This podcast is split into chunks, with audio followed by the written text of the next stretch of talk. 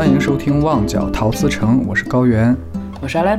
书接上回啊，张轩的《再见爱人》三部曲，嗯，不知道大家有没有猜到这第二首啊？阿兰说了，如果猜到第二首、第三首，就已经是叫什么探囊取物了。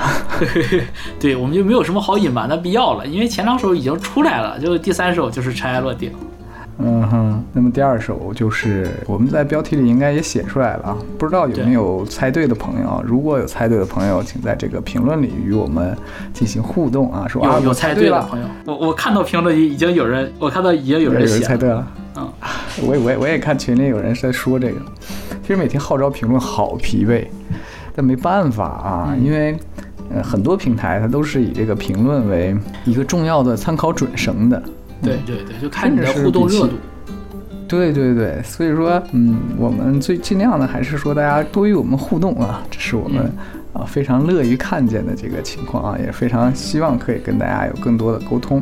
是的，那说回《披星戴月》这首歌呢，真是很凑巧啊，嗯，感到了一个不敢想象的一个契合点，怎么说呢？怎么个不敢想象呢？就是你你会想象巴以真的又对，就真的是，对，我们在十一之前几周啊，两三周好像就定了，是。谁想到啊，过了个十一，哎呀，我看那个音乐播放器里面嗯。留言的人，就是有很多直接在谈这件事情，说没想到真的，哎，又赶到了这样的一个时间点，又想到了嗯《披星戴月》里面有这句歌词，其实也不意外，讲实话，早晚的事儿是吗？嗯就是你咋说呢？就你意不意外也意外，但是你仔细一想，其实就会这么发生的，就是世界就是在朝着这种极端的方向去对撞。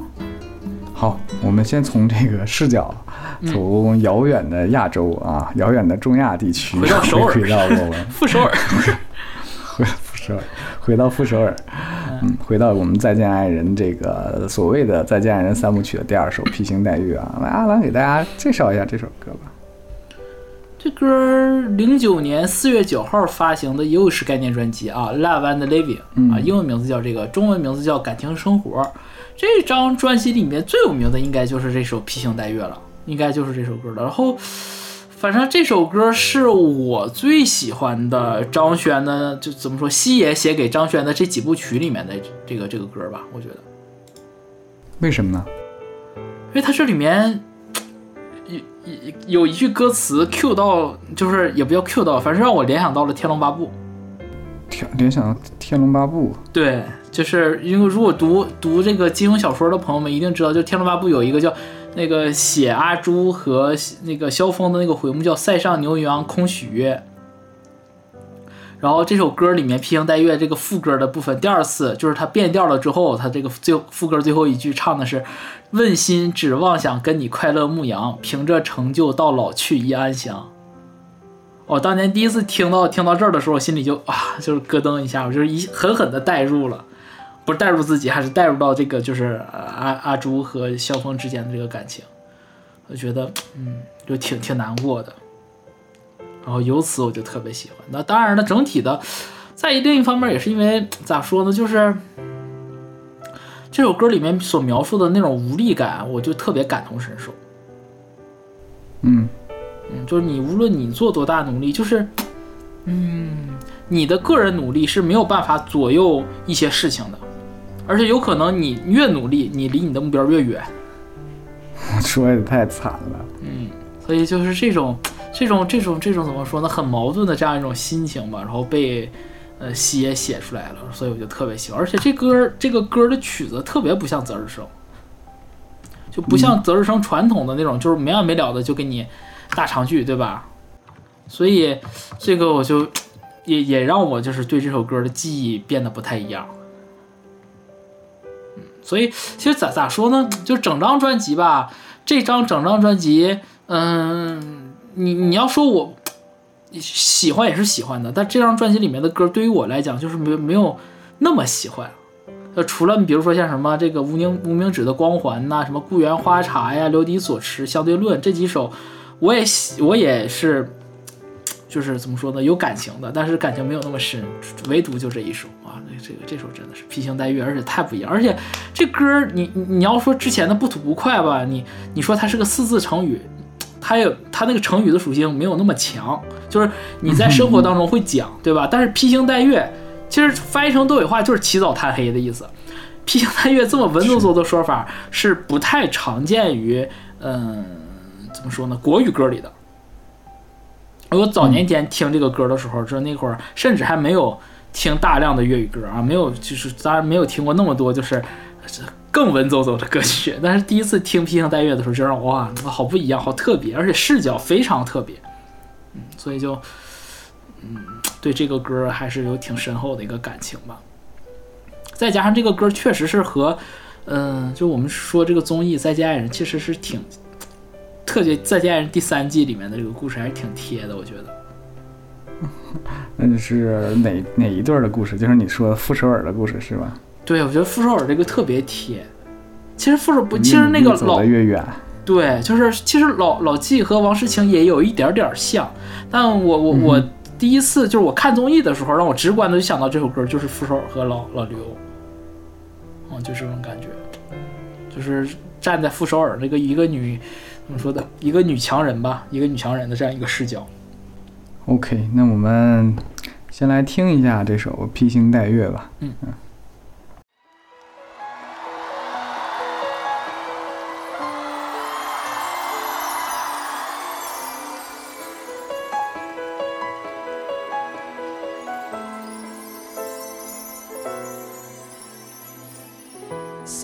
界大得不可以去拥抱，你若因又小得转眼散失于命数，若有天这副埋相腐化于尘土，可有一分半秒值得我去自豪？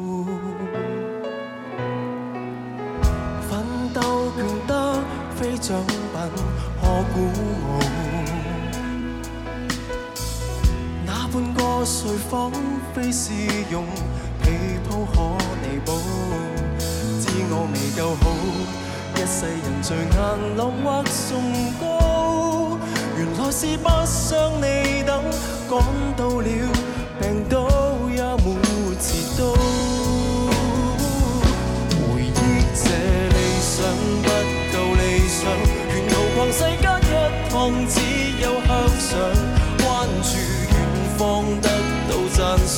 但是我哭而不开火，很牵强。欣赏到我们开张，也因不懂去包容，才留遗恨在雪上。是否不记得一个你才有奖？是否只记得所有世人才会不记得我俩？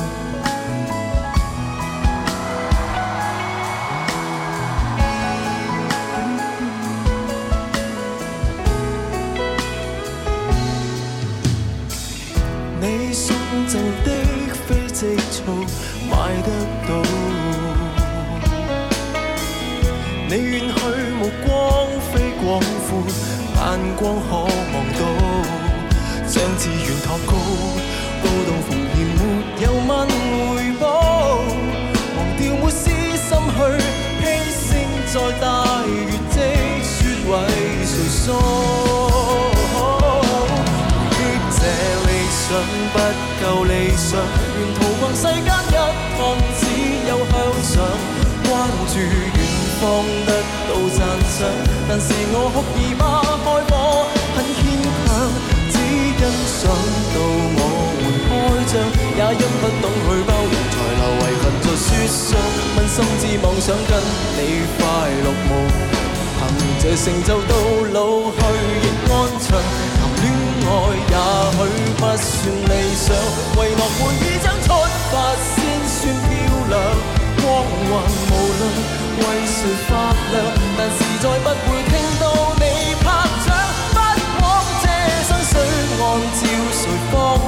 每一天都有所，才能无负过晚上。是否化繁抱得更远，便更香？是否？不记得恋爱，我便忘記呼吸早缺氧。是否把放风筝也当硬仗，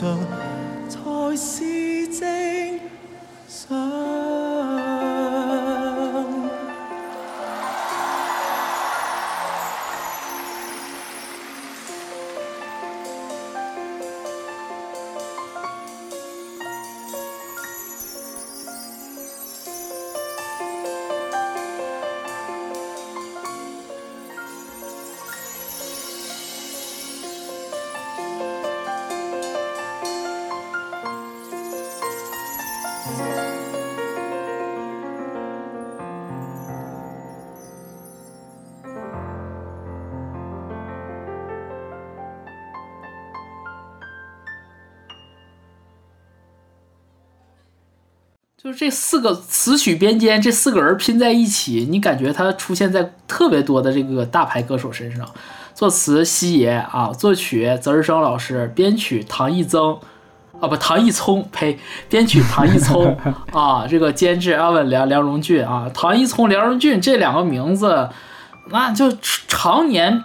盘踞在哥哥的这个制作榜单上，你这个只要把作曲这个泽日生替换成姜志仁，你就上哥哥特别中后期的作品里去看吧，基本都是。所以就就这歌确实是啊，这歌拿出来的时候，我觉得张轩已经在往成为天王的路上在走了。昨天那个是声咖，今天是走向天王。嗯，我觉得这个绝对是走走向天王的程度，而且这歌其实不好唱，我觉得就是。它的难度没不是在那个不吐不快那种，就是你在气息技术难度上，我觉得它是在一种情绪的处理上，啊，你要处理的更准确一点。然后我觉得张悬处理的咋说呢？嗯，当年第一次听的时候感觉不错啊，当然当然后来了，就是这几年他自己技术一再进步，就感觉当年的那个不行了。他现在的他把当年的他比下去了啊，就这意思。啊，我们说回到歌词吧，这个歌词，相信朋友们应该也就非常熟悉这首歌了。我先读这个第一段主歌啊。世界大得不可以去拥抱，你脚印又小得转眼散失于命数。若有天这副脉象腐化于尘土，可有一分半秒值得我去自豪？你看哪有情歌这么写的？上面前两句“世界大得不可以去拥抱”，一下子你就感觉格局老大了。世界太大了，我靠我两手根本抱不过。哎，你是富士山的感觉，靠两手怎么能拥有富士山？对啊，你靠你两个手，你怎么能去探索到全部世界呢？啊，第一个，他描写世界的大是借由人的这样一个一个度量衡，以人作为单位去去丈量世界的。那那种大，我觉得是比你直接说啊世界老大了，你单纯的说大和说我用两手。不可以去拥抱的这种大是不一样的体验的，这种会你让你怎么说更突出一种无力感。就我尝试拥抱过，我才知道哦，我拥抱不了，抱不着，就这种感觉，就好像咋说，像你坐地铁，你可能你可能搁杭州啊，可能就是挺小的，你从地铁这头坐到那头，你感觉还好，但是你假如杭州小，这样不会引发大家的反反反扑吗？不会不会的，杭州就是小。这个这个这有啥好反扑的？这杭州是小啊，就是小啊，这个事情就没有什么好说的嘛。那你看，你去，看我最近去上海，然后之前在北京，然后包括最前两天又去武汉，嗯，太大了，我 太大了，这真是大，就是你大北京、大上海、大武汉，哇，那真是，那你你别说不可以去。你都别说世界大的不可以去拥抱了，我就这样说，上海大的我坐不完地铁。我相信，我相信，可能这个应该微乎其微的人，在上海的每一个地铁站都都下过车，应该是微乎其微的，绝大部分人肯定都不可能。你说连个上海，连个北京都是如此，你这世界大，现在。哎，现在讲地球村，搭配着这个尾尾巴，我感觉好怪。但是我们那个年代的人总爱讲地球村啊，我们小的时候总爱说地球村啊，那确实是这样子。那你说世界大大成这个样子，你你是怎么可能去拥抱它呢？这种就是突出一主打一个无力。我尝试了，但是不行。然后紧跟着第二句，这种对比就更鲜明了。他说什么？你脚印又晓得，转眼散失于命数。啊，就是你的足迹，转眼之间呢就消失在茫茫人海。我的人生当中，我的命运当中就找不到你了。第一个是从物理空间上来讲的，我觉得第二个更多强调是一种时间的轴向性。那肯定有所什么叫命数？命数不是说你你我我我有多少个房子，这叫命数，而是说什么你十岁会怎么怎么样啊？你二十岁有个大运，你三十岁可能注定要干嘛啊？六十岁晚年可能再来一次第二次婚姻，呃，可能是这种。六六十岁第二次婚姻也太晚了，还还行，不算太晚，六十岁不晚。那怎么怎么的不允许老年人追求第二次吗？嗯老年人还是一起过就行了，犯不着结婚了，真的是。哦，这倒这倒也是啊，对，一起过就行，没必要结婚啊。结老年人结婚太麻烦了。哎，对，太麻烦。你对对对对，哎，你这么一说，我突然因为啥呢？因因为继承顺位变了，就搞得很复杂，你知道吧？对，就双方都有儿女，对，然后这个这个这个是这是很很复杂，很复杂啊。就是而且有的老头可坏了，起过了。就找 就找老太太，就 就是为了找当保姆。就我我听过好多这样的故事。有，一般都是直接那个啥，一收了保姆的。哦很，多哎这个我没听过。那那那故事 FM 有一期专门做这个的，那不就菜根花宝贝吗？就是菜根花宝贝，这个很流行啊，就是啊说多了啊，回来回来啊，我我还想再多说两句。接说第二段婚姻的事。啊，好，对吧？那你看他这种，一个是从空间上，一个是从这种嗯人的这种，其实我觉得时间，你说它是一个客观存在的维度也可以，但你也可以说是一种人的心理感知的一种维度。嗯，没有人的话，时间是不存在的，我觉得。你你你，我劝你慎言啊！这这，我曾经就犯过这样的错误。哦，我这段卡掉，这段倒卡掉不用。卡掉。啊我我曾经，因为我小时候听过哪首歌的，什么什么什么后后弦的还是谁的歌，然后里面嗯有个什么脑海里的巴赫爱迪生，后弦？爱爱迪生，你知道这个？有爱有声，就他其实这爱迪生这个名字，我个人觉得有点儿，就抛开他这个人哈，嗯。就这仨字儿，从汉语上来说，就是嗯。通过我这种通感的感觉，我觉得是挺挺可爱、挺浪漫的那种。你说你叫什么？我叫爱迪生。好哎哎有那种感觉，对吧？那我你换言之，说我叫什么？我叫爱因斯坦。爱因斯坦，你就觉得特别像是一个特别像是一个外国名字，你明白吗？但爱迪生有一种莫名的气质，我也不知道为什么我会有这种感觉。不是是不是是不是感觉他能唱《知心爱人》？那那那那不是，不是你你该到我的点了是吧？我知道知道，啊那付笛声嘛，就是他后面带个生，就好像有一种身份啊，像什么学生、医生啊，哦，适应生。呃，适应生，然后他还带个爱，然后迪，哎，爱迪生，哎，反正我不知道，我就特特特喜欢这个名字。我写歌词的时候就他妈写了，嗯，哦，被喷了是吗我？说，哎，我好像你跟我说过好像我了，太太喷了，这这重要吗？这重要吗？我我写的是爱迪生也解释不清量子纠缠域。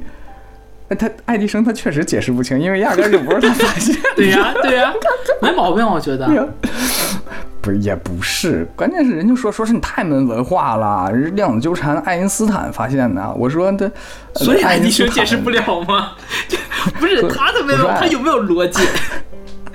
所以我就说慎慎言，你知道吗？哦就这个我是懂懂懂就就大家就是在这个这个这个里边看到了一些，哎呀，就发现自己哎这也错了，嗯嗯这不对，就就就就来这个说你，然后回到刚我们刚才说的啊啊，时间你你，你是怕我说错了之后，突然一下给我恍惚之间增添了好多大跌是吧？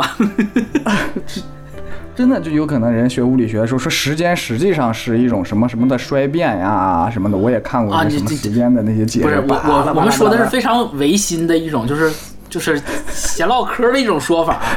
对你得把定语加上，对吧？你看我嗯刚才解释爱迪生，他妈解释那么长，才能给自己招呼招呼，他有流量了，你没发现吗？被人一骂你就有流量了。可烦了。今年年初还是哪儿的时候，就是啊量子纠缠又他妈的得诺贝尔奖了，又一帮人去他妈留言。又红一波，多好啊！哎呦天哪，真是羡慕羡慕来。了，真的。你怎么不去喷方文山啊？方文山青花瓷里写了多少谬误，真的是。啊，方文山喷的，我们我们老喷的，我们你看我们老哪有蹭 方文山老师我跟你说，就是咋的？现在就什么量子纠缠、爱因斯坦，现在就是年轻人这太红了，就是谁都想整两句，是不是？你看国学那方面抓的就没那么紧，就没人喷方老师。我劝大家去喷喷方老师。好，回过来啊，回到这个刚还要回来，我都想野马脱缰了。空间维度和时间维度啊，时间。对唯心的来说，也是一种什么来着？啊，个人的感受，对吧？啊对对对，就是感觉，哎呀，就是抓不住，抓不住你，爱情好像流沙啊，写 PPT 也抓不住。然后第三句啊，若有天这副脉象腐化于尘土，说白没了，而且它腐化应该是土葬。嗯，为什么不解释？难道不是一个包袱吗？这是啥包袱啊？腐不是不是火，明显不是火化呀，你得土葬才能腐化嘛，对不对？火你你要是火化的话，就这完了，你除了这火化，人人都能腐化呀，水葬不也能腐化吗？天葬也是腐化呀。尘土，你看你注意尘土，行行，圆过来了。对对不对？我 很严谨。你天葬怎么你天葬除非得再出来，对不对？你你水水葬你得再出来，你的对不对？你这个就就是是循环了。所以我们这个就直接土葬啊，当然它它是玩笑玩笑玩笑，但是它其实想强调的是一个这种。我觉得用“腐化”这个词，一方面当然是有它斜率的一个考究，但我另外一方面，我是觉得，它有一种很强的画面感。你看，经常看那些老的电影里面，经常会有啊，就是说什么呃，翻过几十年之后，然后再找到了什么以前的前人、啊。你看完一个完美、一个凄美的爱情故事，或一个一个让人唏嘘的一段传奇的时候，你发现哦，曾经先人的尸骨啊，就就埋在沙漠里，或者埋在密道里，对吧？有可能是杨顶天，有可能是甄子丹什么的，都可能。什么玩意儿？啊，总是有一些杂七杂八的东西。反正就是他，我觉得他这一点，他会有能能强能突出来那种时间的残忍性，以及你不得不去面对，你最后就是红粉骷髅嘛，你到最后就是腐化，就是变成尘土了。而且尘土这个点，我觉得特别好的就是无处不在。他不会说哦，你死了。如果你有天你死了，你会不会遗憾？那死，我人对死没有那么直观，但他这里面用腐化、用尘土这两个东西，我觉得，当然了，有他有西爷呃修佛的一部分原因在啊。另外一方面，我觉得他这种画面性也更强，嗯，会更容易触动到人。那就是，如果有一天你的生命走到了尽头，他最后问一句：可有一分半秒值得我去自豪？哎，就我人生一辈子，我如果我临了临了人没了，我后悔吗？有什么事儿能让我骄傲吗？这一辈子不是临了临了，人没了是啥意思啊？就就就尘土了吗？人死了吗？人人死之前，那那还临了啥呀？那就是那就是 结局嘛。了我以为临了临了钱没了，临了临了人没了，临了就是没了，真的是。没有，不是不是，在意识意识消散之前，意识消散之前，嗯，对吧？如果有一天你注定你要你要变成尘土，那你在这个这个弥留之际啊？对，就是如果你已经明确的知道了，我最后要变成一一一坨土，那我到变成土之前的那一趴啊，那最后人生的最后的一个终点站。啊，当然有可能是个中转站，也也说不定啊。毕竟西爷说过要天国在嬉戏，是是是是，咱也没谁也没死过，咱也不知道到底是咋回事哈。对，啊，那有气死过，气死。每一天就真的，这最近我们这这这个节目我们叫《再见爱人》三部曲，但是真的我今天做录到这儿期，我都后悔为什么要叫这个名字，因为今天收到了两条致命的打击的消息。第一条，张婉婷二怀二胎了。第二条再见傅首尔带货了，对，第二条不是尔带货了，我去你妈！什么玩意儿？我们节目别说我们节目没做完，你们节目也没播完啊！嗯，哎，所以就咋说呢？反正就是，我觉得，我觉得，当然啊，就说回来，其实西野这个主歌其实写的还是挺严肃，而且挺宏大的，他没有局限在情情爱爱啊，男女之间的关系，而他想问的是一个就是人生天地间的这种。嗯，我觉得他这种疑问，他发出来的这种感慨，类似于像屈原问的那个天问。他嗯不是说不是说我要得到答案，而是我提问题本身就有特别大的意义。我在呐喊，我我不解，我费解，我不知道我做了这么多，是不是值得的，是有意义的吗？这个我觉得是很好的，而且明显能感觉出来。你看，从世界大德不可以去拥抱啊，到最后可有一分半秒值得我去自豪，你能感觉到它是由外而内的这样一种转变。对对，就是我我是相信大部分的我们普通人啊，我们的这种成成长与这种顿悟，呃，或者可能绝大部分人一辈子都经历不了顿悟，只能说某一部分的，嗯，就吃一堑，吃一堑未必长一智，吃一堑是总结伤口的时候的这种感受，都是这种，就是你要在外界吸收过、吸收到了足够的刺激，然后才会产生你的内在的一些变化，很难的，就是在当今这个时代里。很难的，就是你纯粹的靠内化，然后发生一些改变，然后引起你对外界的这种，我觉得这个这是很难的。甚至包括你看之前的前辈先贤们，也都是啊，就哎，这个这个贬官了，流放了，然后诗作一下子就是风格大变，对不对？就是这种。所以我觉得这个上上来这个第一个第一段主歌西爷的这个写的格局一下子就拉得非常高，是。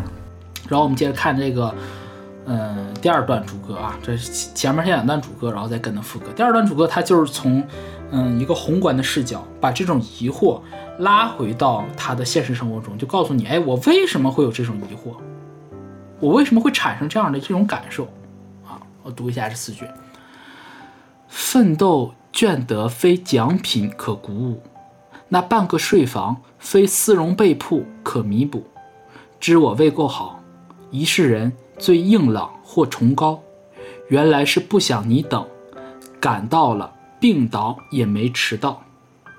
啊，这个乍一听应该是挺好懂的，但是还学学有一丢丢的这个呃语法上的绕啊。我先解释前两句，就是嗯，第一句特别好懂，就奋斗倦得非奖品可鼓舞，就是你你加班的这种累呀，不是说你年底。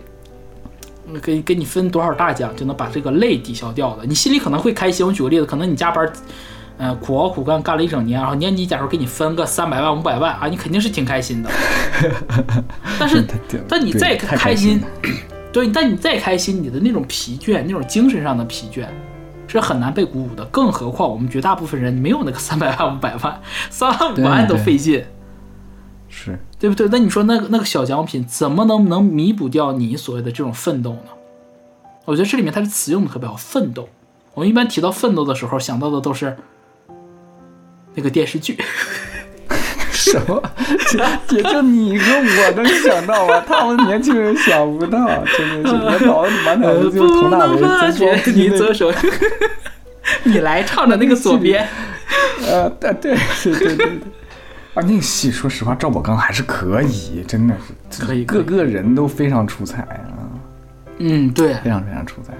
那我我其他我就忘了，我就记着马伊琍撬了那个，呃，佟大为，对，撬了把佟大为撬走了。对，王珞丹的墙角，然后王珞丹自己一个人搁酒吧唱那个，然后说还说什么冰淇淋的那个，你知道小的时候啊，一点不懂这些，就觉得哇好浪漫的哇，就长大了之后啥啥啥都傻。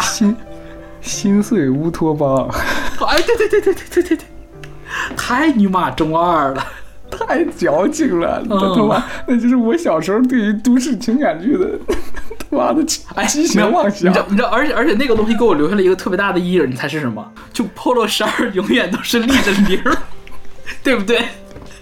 对对，那个真的是太要命了啊！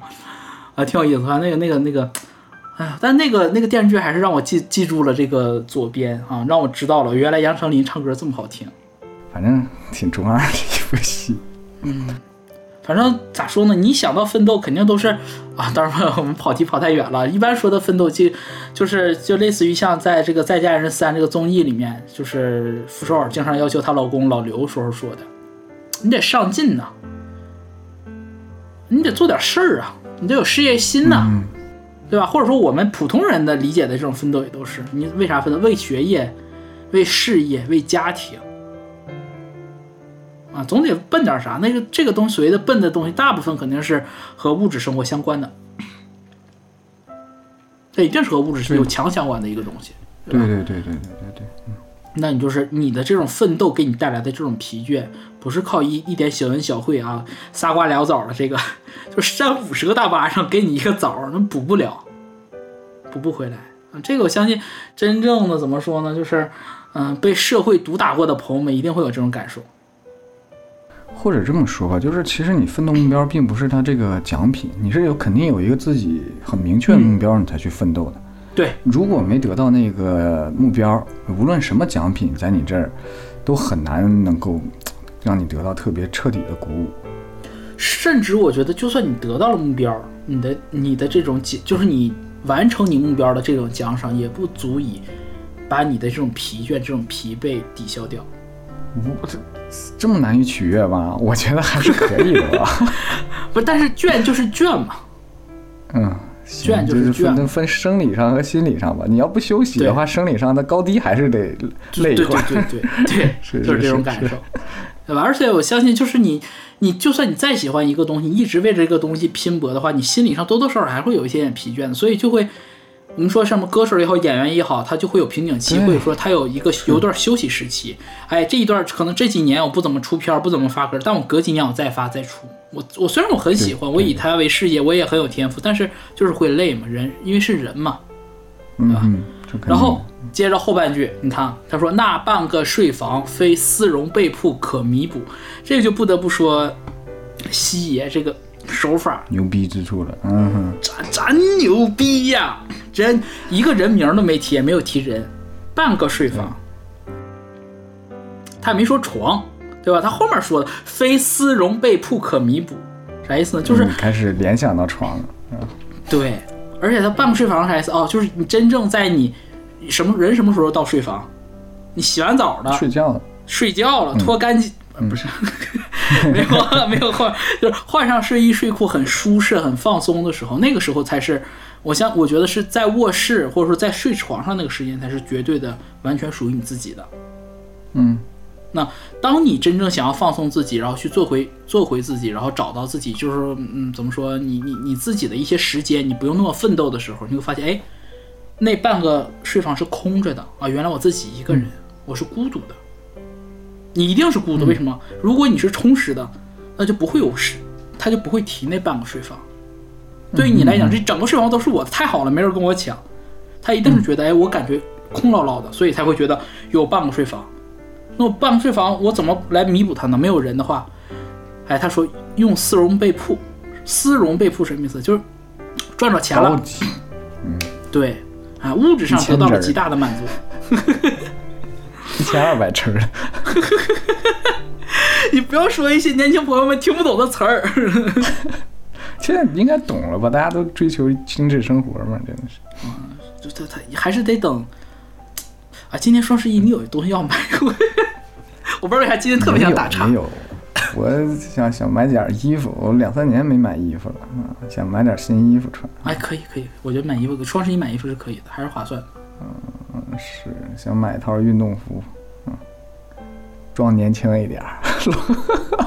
我我我到我我到今年我都没想好我到底买啥。你像我前一段时间我就就是我我我今年没咋买东西嘛，我就突然就烧得慌，我就老想买，嗯，就老想买。你知道经济条件越不好越想花钱，你就不知道咋回事。然后我就 又想我就又想换平板，我又想换相机。然后相机的话，我我十一的时候被我那个摄影师的朋友给我劝，我就我打消掉了。我说你现在这个其实用完全足够，我想想也是啊，确实是。然后平板的话，我我最近我我给我的平板又换了一个那个保护壳，我感觉它又是就是我把膜也换了一张新的，我觉得它是个新的平板。我又从我爸那儿白嫖过来了他的那个 他的键盘还有支架，我觉得嗯可以暂时不用换了。嗯嗯反正就是数码产品真的很难用坏，真的很难用坏。嗯，但是时代变化也很大了。对，你看啊，我我我手机用了好多年了，也是，啊，用了好多年了，人家一看，后来我截图发过去，人都说说说高原你很久没更新系统了吧？我忽然发现，我操，原来系统已经变化非常非常大了。咱都不是说硬件变化大，就是软件已经大到。就是以苹果的这个这个生态来讲，它每次改动都那么小的改动，也累积到已经天差地别了。到我跟你讲，换换了手机之后，我一开始我我不今年刚换的嘛，夏天的时候我也是好久没换嘛。嗯嗯，我那个应该比你的更老一点，对吧？我是八八八八 P，你是 X 吗？啊，你是八 P 吗？我是八，我是八 P。嗯哼，我是八 P。然后我我就想换，我就换，现在换成三星的那个二三 U 了嘛。我刚换完之后就是还挺开心的，然后使用时间长了之后，你知道，日常使用没有任何问题啊，照相啥都很正常。但是有一个让我特别尴尬的一件事儿，因为我你知道我玩王者嘛，嗯，然后也也氪了不少皮肤，客户端不不互通，对，他得转区，转区得花九十九块钱，而且转区之后你所有的这个好友关系也都会消失掉。是的，是的。我就我就你知道我就没有办法转区，然后我每次想玩的时候还得拿着我的八 P 玩，我在想妈的我他妈花这么多钱换个手机，我到底为了什么？我 我新手机我发微信，我老手机也能发呀，除了信号好一点，没有什么卵用。你这这这点这点就完全就怪苹果，对，就怪苹果。你和我，我们卖付费的这个节目，我们知道，就是因为他他妈的抽成太高了，对，这逼的游戏商不得不单拎出来把安卓拎出来，要不我根本就没办法运营这个东西，因为它的成本差太多了，差他妈百分之四十，我的天！我跟你说，这个东西只能指望着欧盟去解决苹果了，就是就是过分，简直是。所以你说，就这么多东西。你就别说丝绒被铺了，对，哎，还能拐回来是吧？是还能拐回来，对吧？我就别说丝绒被铺了，换个手机也没有办法弥补啊！你像我，我自己我就封心所爱，我自己一个人，老大大床，我拿一个手机，我还得用我以前的老老旧的这个旧苹果去玩这游戏，为什么？嗯。那就是很多东西不是单纯的物质上给你，你就能满足到填补你的空虚的。你以为可以，你以为就是哦，我可能我买个运动服，哎，我觉得我就挺好，或者说哎，我买个电脑，比如说像我换个相机，我换个平板，都不是。是对，你丝绒被铺再温暖，也没有人体温温暖，对吧？你又落黑了，那那可以买个电褥子。电褥那玩意儿还上火呢，是不是啊？哎，我我最近买的。我去年新换的还挺好，要不要推荐你？它是水的。哎呀，知道那个，就有一个有一个，就跟水冷似的，它就个叫水暖。不不不不不不是水冷的，就是不是水冷的。我说说错了，不是水的，是那个就也是电的，但是它那个，呃，它那个就比我之前的那个版本确实要舒服一点。讲实话，嗯嗯嗯嗯，它确实是不敢真人了。我睡这些东西都是进去这进被窝就关了，要不上火受不了。本来火气就不大。嗯，是。啊，说回来，说说回说回来收啊，就是，那你看，奋斗倦得非奖品可鼓舞，那半个睡房非丝绒被铺可弥补。嗯，就怎么说呢？你做了好多的努力，然后给你一个物质的奖励是没有办法弥平你心里面的某一些缺失的。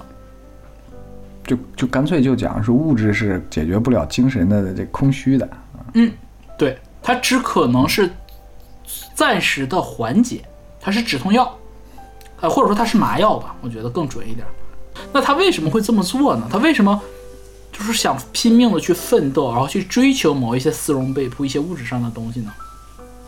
你看他说了第三句：“知我未够好。”啊，我知道我不够好，嗯，我才去追的。一世人最硬朗或崇高，这个一世人是粤语的用法，就是人一辈子的意思。啊，翻译成后面两句翻译成人话是啥意思呢？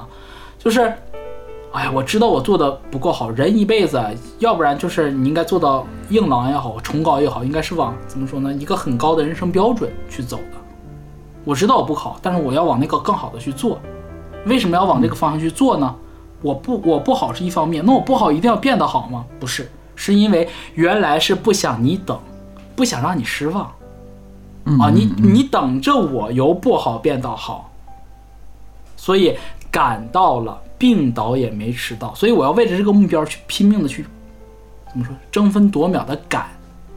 嗯，啊，没日没夜的去赶，即便这种感这种奋斗让我疲倦的已经病倒了，但是我仍然没迟到。披星戴月的感觉出来了哈。哎，披星戴月感觉已经出来了，转变的内因和自我解释，就是我觉得我自己不好，我不信任我自己。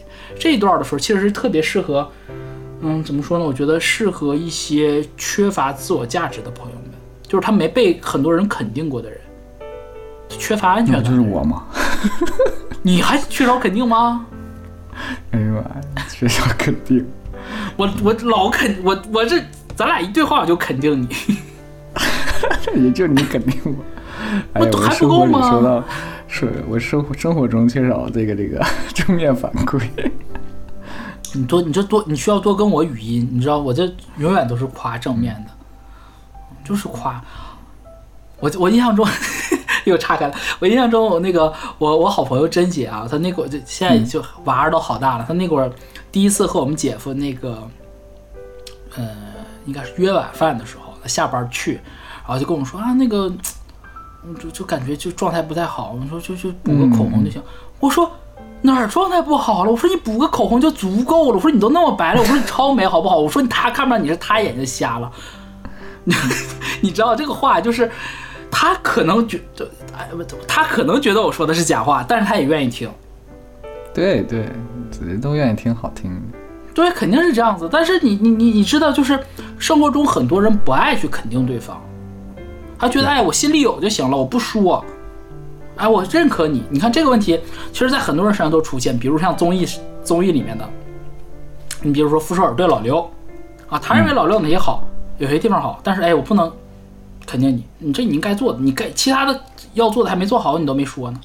啊，老刘老刘对首尔也是，啊，一个女人独自在外面打拼，支支撑起整个家已经很不容易了，他也没说，也不夸，对不对？我感谢你，你怎么怎么样，你哪儿过得好不好啊？你棒不棒啊？这些也都没有。甚至再往前推啊，推到我们更普遍的这种经验上来讲，很多家长不爱夸小孩儿，嗯，特别是老派的父母啊，真的好多人可能一辈子都没被爸妈夸过几次。对，咋的夸？夸人是收费是咋的？不能夸人，给对方的这种价值肯定，不就是如果你我怎么说呢？如果你真正真的认可对方的价值，那你就把这个东西说出来。嗯，如果你不认可，那要不然你就走；如果你爱的话，那你可以违心的说出来。就肯定本身，我觉得就是爱的一种表达方式。因为如果某一个人他缺乏这种价值的自我认可，他就会觉得知我未够好，他有一种自卑心理，总觉得哎呀，你这么好，你又不肯定我，是我高攀你，原是我配不上。原是我不配哈、对，原是我不配我，的天哪，对不对？就安陵容，张口就来。那其实他是不所谓的他够不够好，他自己很难去决定，因为他已经陷在的那那种泥沼当中了，他需要通过外界的人去帮助他。这种就陷，就像歌里面讲的“知我未够好，原来是不想你等”，那就会陷入一种这种恶性循环里面。越不想对方等，你越拼命。你越拼命做的时候，因为你的怎么说呢？你走的再高，你也是空中楼阁，因为你的根基是空的，你的所有的根基都基于哦，我未够好，我未够好，你还等我，所以是我亏欠你，所以是我不值得。对，我本身有一种负罪感，我内疚。是，很多人都是这种状态。你比如说像这个《再见爱人》里面的这种老纪，啊，这个刚刚也说了，傅首尔都是这种状态，就是小的时候不被人肯定，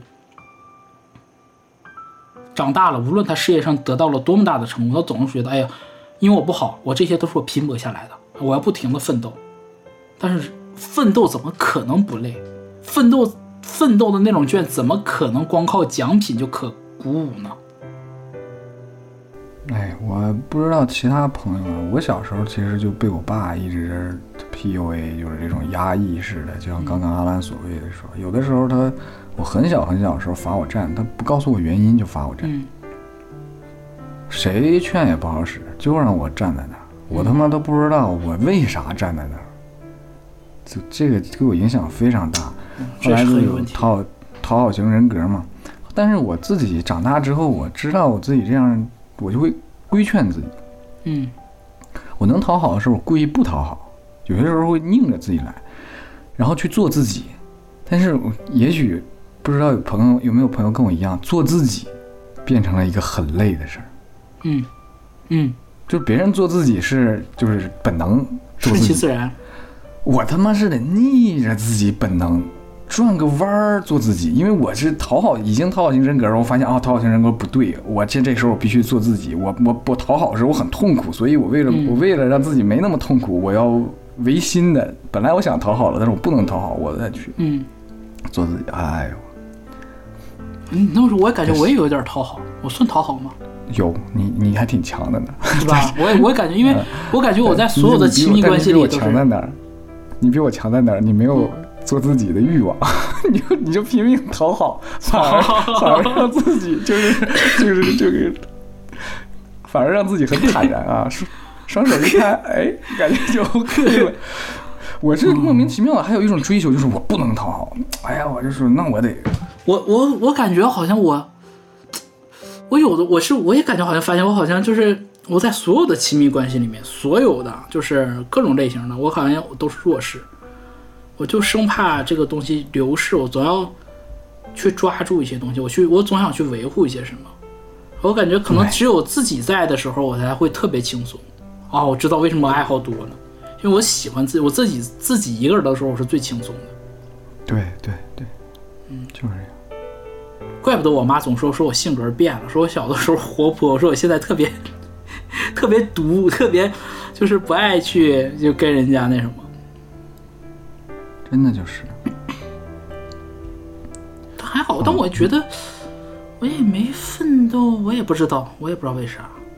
但确实我，我觉得会有这种感觉了。我觉得会有这种，就是知我未够好，一世人最应老或崇高，原来是不想你等，赶到了病倒也没迟到，会有这种，总会觉得自己做的不够好，总会觉得自己可以做的更多。嗯，对所有的我哦，我知道我的问题在哪儿了。我的问题是我上初中的时候也是被 P，我是被呃我的中学老师 PUA 的。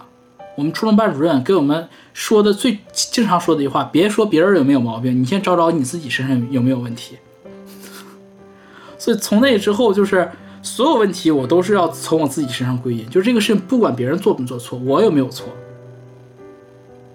啊，好在好在我妈对我还是有肯定的，我觉得我我妈还是属于那种就是属于那种无脑硬夸型的。啊，我感觉反正这个确实是需要，我觉得这种自我价值的认可是很重要的一件事儿，因为你一就是这个事儿，如果你不解决，你以为你以为它可以过去，实际上它会引发很多的其他问题，就无论是你的情侣关系，还是说你在工作当中、职场上的这些人际关系啊，你和你亲密的朋友之间、父母兄弟之间的这种关系都会受到影响。我觉得，因为你自己心理不平衡，所以就会导致这样子，就会让你不得不赶到了病倒也没迟到。那你说，当你为了去做一件就怎么说让你有负疚负罪感的事情，然后你赶到了病倒也没迟到，你心里难道一点介意都没有吗？肯定有埋怨吧？我为什么要这样啊？对，这就是婚姻当中非常非常经常出现的一个状况。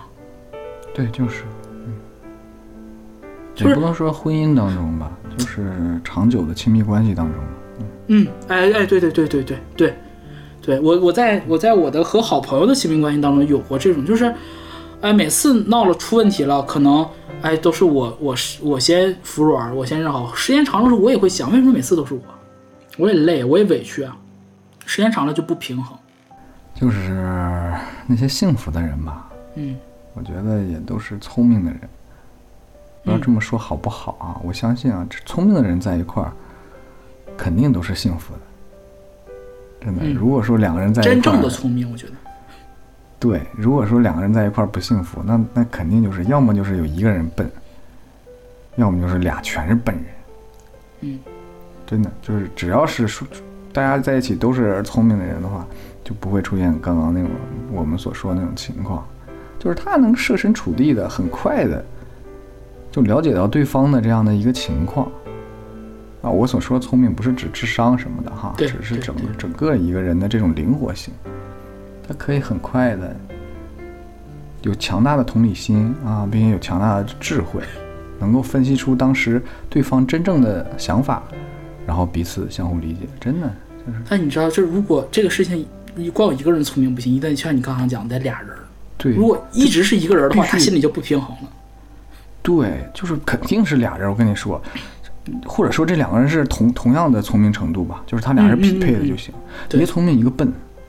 我跟你说，就是聪明那个人就会有委屈，在关系里就特别委屈，因为他察觉到更多，他付出更多，他必然付出更多，因为他发现了。我当时看那个这个这个逻辑的那个书的时候，有一个海盗分金，嗯，讲讲。就是大家可以去搜一下啊，海盗分金就是一百个金币，然后那个嗯海盗，啊，只要大家不同意这个你的分法的话，你就得死。那么你作为第一个海盗，你怎么分？啊，到最后是非常奇怪，并不是大家想想象那种评分啊最公平，而是一个非常匪夷所思的一个分法啊，嗯就是在逻辑上是说清的。但是他那个前提就是大家都是聪明人，就是后面所有投票的人都是聪明人，能嗯，能把那个当时的局势想得特别特别清楚，而现实上生活中傻逼居多，你知道吗？哎，想到我那个开车的理论了。路上只有两种人，一种开的比我快的傻逼，一种是开的比我慢的傻逼。所以我觉得需要自我消解。我觉得就是很多时候，就是如果你在两个人的这种亲密关系当中，你得不到更多，或者说你感觉有疑问的时候，我觉得可以先回到自己的那个小世界里面，你先把你自己调整好，而且不要对不要对亲密关系抱有太多的奢望。没错，真的，就我我觉得，甚至是你不要把你所有的愿望都压在一段亲密关系里面，就很你把你很多东西，比如说啊，我想找一个情投意合的、志趣相投的，然后门当户对的，不可能，绝对不可能的。你你要把你的这种欲望和想法分拆开。你比如说，哎，我和我这个朋友可以去聊这个东西，我跟那个朋友可以干嘛？哎，我和我的父母可以干嘛？我会可以跟我的闺蜜、跟我的兄弟、可以跟我的哥们儿去说什么？然后我和我跟我的伴侣分享什么？然后我跟我自己怎么样？就是当你把所有的东西，就是怎么说，就是把鸡蛋不要放在一个篮子里，每个篮子都放俩鸡蛋，这样子呢，其实真的是这么回事，你就会感觉啊，每一个篮子其实你你都挺轻松的，会会好过很多。是，确实是这样。嗯然后我们继续啊，这个什么刚啰嗦半天，啰嗦一个小时，刚到第一段副歌。没事，这是本期主打的就是一个发散。哎，主打发散啊。副歌其实，当他经过了前两段主歌，就是由外转内，然后再阐述了他为什么有这种转变的原因，还有他的这种自我的一些解释之后，哎，他开始后悔和反思了。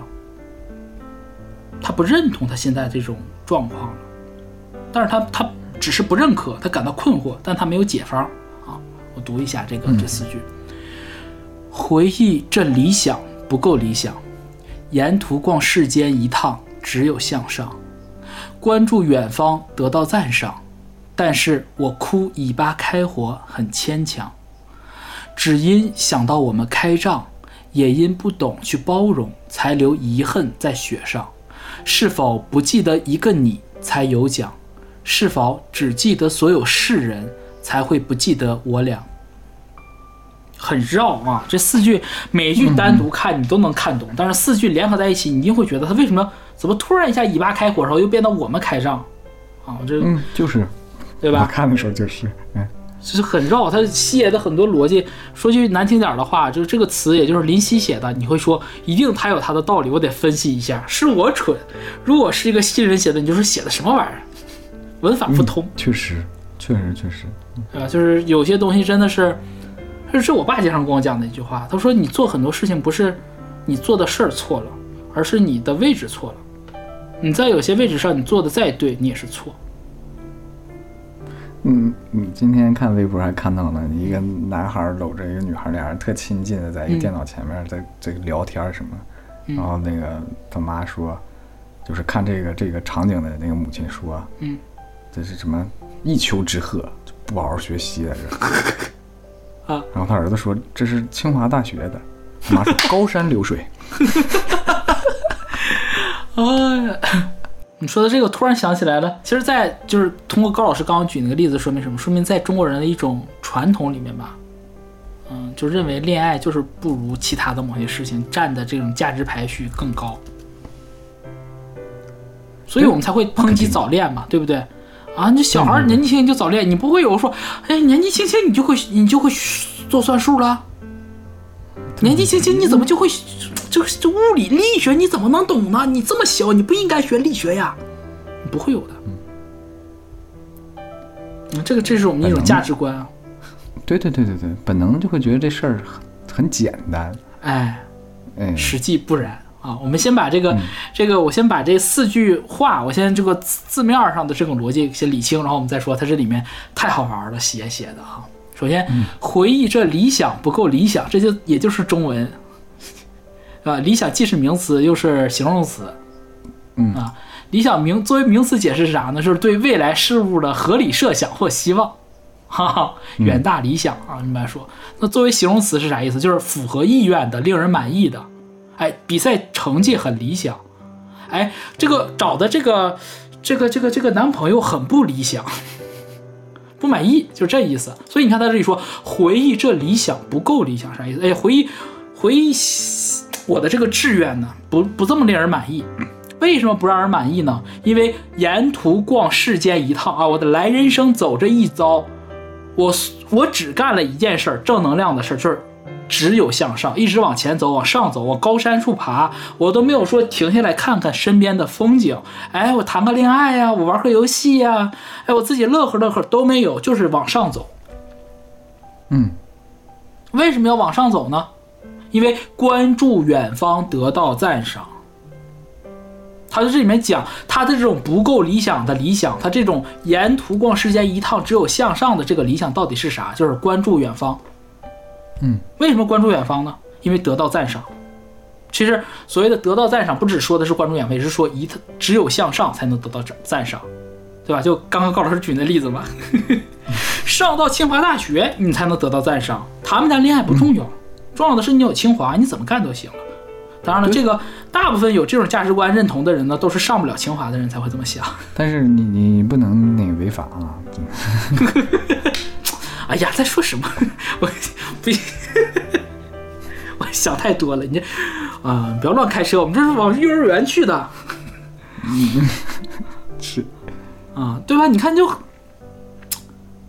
他很，我我我我重点强调，想抨击一下那些就是认为你上清华了，你就可以干什么什么事儿的人。嗯不是的，就是你但凡这么想的人，他百分之九十九他都没上过清华，对不对？你看，你看，像李雪琴啊，是北大，对不对？你看李雪琴和你想象中的北大学生一样吗？不一样，那肯定不一样，对吧我我我小的时候我也以为好学生都是那样的，后来当我认识了很多真的，呃不是我自己啊，就是身边优秀的朋友们之后，我才发现哦，人家也是人，都是正常人，就是不是学习机器，对 吧？这不是机器，所以这种价值观本身就有问题，但是你没有办法去更改它，所以你能做的就是什么？就像歌里面唱的，关注远方，得到赞赏。因为他自己没有一个很坚定的自我价值在，所以他只能向外面去寻求价值认同，啊，一种世俗的东西。那因为他刚刚不说了吗？知我未够好嘛，一世人最硬朗或崇高嘛。那我不够好怎么办？那我就往好了做。那世人喜欢什么？关注远方哦，那我就得到赞赏。但他其实也是有反思在的，他觉得不合理的地方在的。他说：“但是我哭尾巴开火很牵强。”就巴以冲突和我们的关系没那么大，不矫不矫情的说就是，就是这么回事儿。就和我们的关系，你当然你可以说我们同住地球村啊，就是嗯，你你要上升到很宏大的角度来讲，那对我们就是有影响，因为这个就是嗯，巴以冲突彻底改变了中东的这种政治局势，它会引起整个全世界的这种地缘政治的这种动荡啊！你你听过很多，反正像我们这种闲的没事儿的听新闻的人，就你会听很多的这种啊，就是这种分析的学者呀，或者什么教授在讲，然后就说啊，这影响了什么美国的什么什么样的策略，中国怎么怎么样的啊，那都没有用，那个东西离你太远了。嗯，甚至说的更难听一点儿，你你的所有的这种。这种廉价的正义感都建立在你是一个中国人的基础上，你没有经历过任何战乱的基础上，你才能讲那些便宜的话。对对对对，因为你没有，因为这个，我我不说这个国家保护着你嘛，但最起码，这个我们这个人民子弟兵捍卫着我们，让我们 免于遭受这种战火的侵略，我们可以。就是 怎么说呢？就是你坐在屋里头，对不对？吃着这个夜宵也好，或者说你吃着外卖也好，然后你连着 WiFi，然后你听着我们节目，对吧？你在加沙你可以做到吗？你做不到。嗯，我们不是说想，就是一定说在这个东西有有一个什么立场，呃，啊，但其实也有立场的。我们我们也有立场，我们立场就是所有的这种对平民的这种平民的这种伤害都是反人类的，都应该得到谴责，都应该去死。不论你是谁，不论你是哪个种族，你是白种人，你是黑种人，你是信什么宗教，都应该去死。你是恶魔，你应该下地狱。可惜这个世界上没有地狱，所以。歌里面，我们回到歌里面，他说：“但是我哭以巴开火很牵强。”就是这样子。我们，你说这个事情上的时候，为什么很多人愿意去聊这个话题？因为他离自己很远。他愿意聊，是因为这个事儿离他很远，他才愿意去聊，投射一些他不敢发泄在平常生活中、日常生活中的一些情绪、情感，不足为外人道的一些东西。但是我们歌中的这个人呢，一方面啊，他是为了。关注远方得到赞赏，另外一方面是什么？他有自己的一部分私心，是因为我想到以巴这种开火，跟我们之间，我和我的亲密关系的这个对象，可以是朋友啊，也可以是情侣，都可以。只因想到我们之间开仗的时候，也和以巴冲突一样，是不懂去包容。其实战争这个事情，或者说争吵这件事情，两个人的战争也是一样的，大家都想往前进一步，都不想退一步。凭什么？就是所谓的这种平衡感，公不公平？你凭什么？哎，那你说，那我凭什么呀？对吧？你你放到巴以冲突里面来讲，啊，那个以色列人讲啊，我们圣经上写的我们要在这儿，啊，他不提，他后来他中间这个这个两一一千一两千年，他就整个这个 民族流浪走了，不提了。那但你他说明到底有啊，人家。这个这个驻以色列驻联合国大使不是拿出了圣经了吗？这是我们的地契，上帝给我们的，太荒谬了，朋友们，就是不评价这个这两个国家怎么样，但是这这件事儿很荒谬，你知道吧？拿圣经出来讲，哇，我真的是啊开了眼界了啊，给鼓鼓掌。那巴勒斯坦人肯定也觉得不公平啊，我在这儿住了好几千年了呀，你早寻思啥去了？那这以色列人又想那。联合联合国当时决议文给我们下来，让我们在这建国呀。你，两方两方面你就吵不完了吗？嗯，没完没了的吵了吗？那你说谁能让这一步呢？大家都没有办法让。嗯，我们提包容很容易，但真正去包容是很难的一件事儿。所以，他正是因为想到他的亲密关系当中也有这种没有办法被包容，就是。就是在《家人三》这个综艺里面经常聊的这种，就是我都清楚我们的婚姻有哪些问题，但是我我感觉我尽力了。什么叫尽力了？就是老娘不想忍了，老子不想忍了，我够够的了，我已经做的足够多的了，凭什么去包容你？就这意思。不是他不能做了，而是我不想做了。所以他说，也因不懂去包容，才留遗恨在雪上。我这个这个在雪上这个点特别有意思。遗恨啊，有遗憾呐，悔恨呐，留下来了。这个东西有痕迹吗？哎，雪雪地上很容易留痕迹，你特别对于我们东北孩子来讲，啊，下完大雪，你脚往上一踩，哎，踏雪有痕，对吧？没练轻功是是是是，啊。我们不是白展堂啊，穿着铁鞋在这个雪上走不留脚印儿啊，没有这个轻功。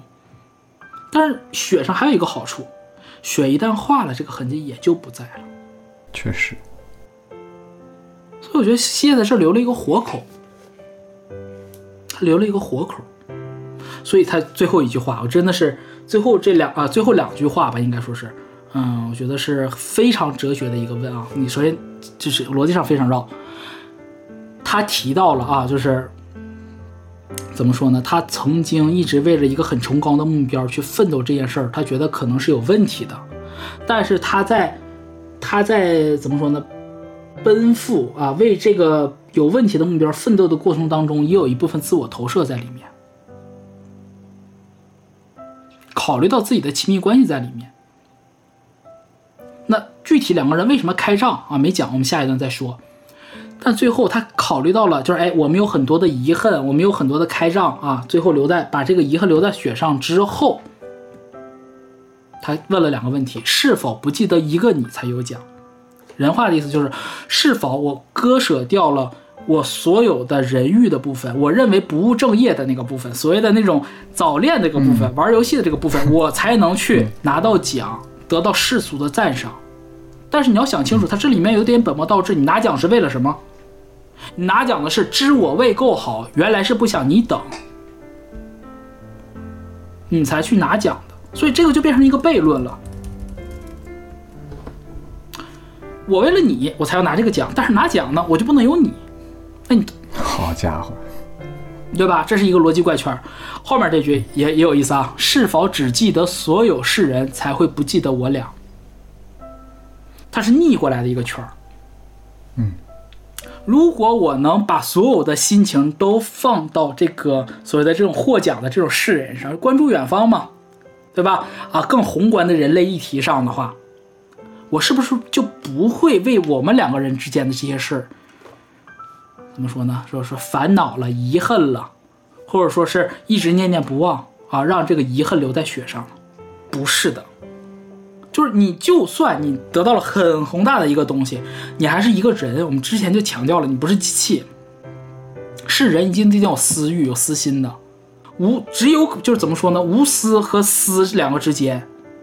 一定是同时存在的。如果你认为这个人特别好，他确实是那个无私，那个已经怎么说呢？他所有的东西都是无私的，没有有私的那一部分，那一定是他的他的个人的私欲和无私已经重合掉了，不可能不存在。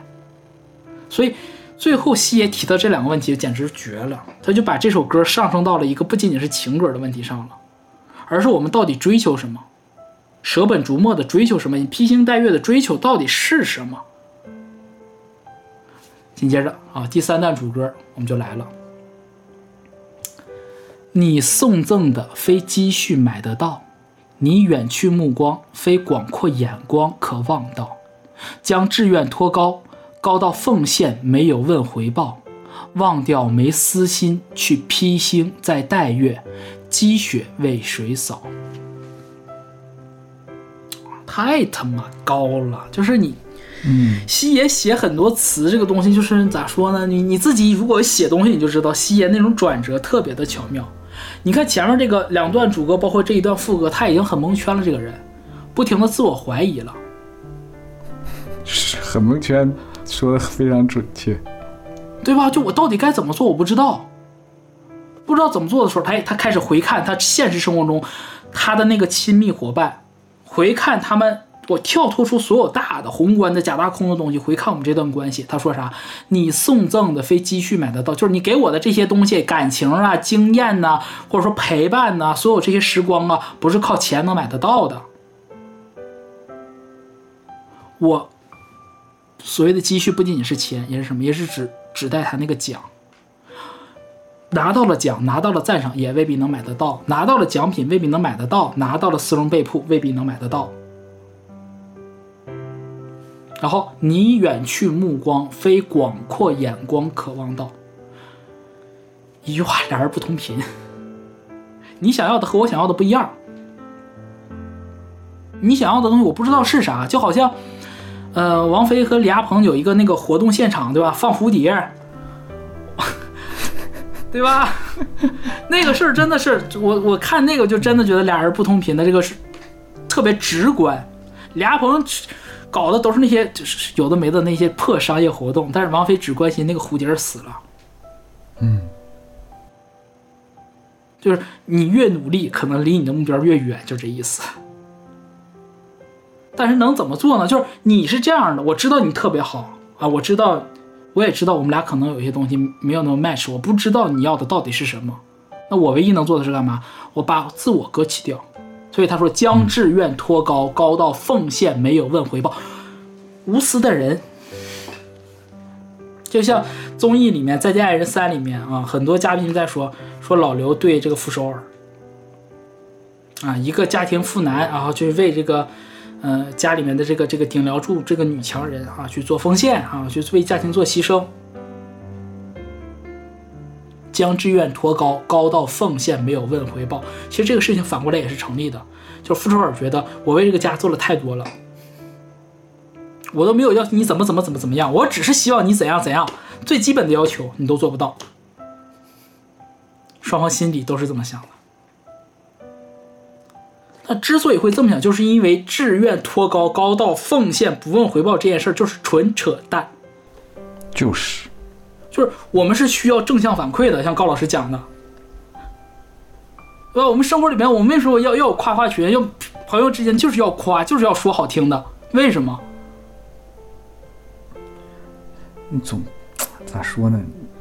人人的情绪也是一种需要呵护的东西吧？没错。人的意志、人的情绪是要呵护的。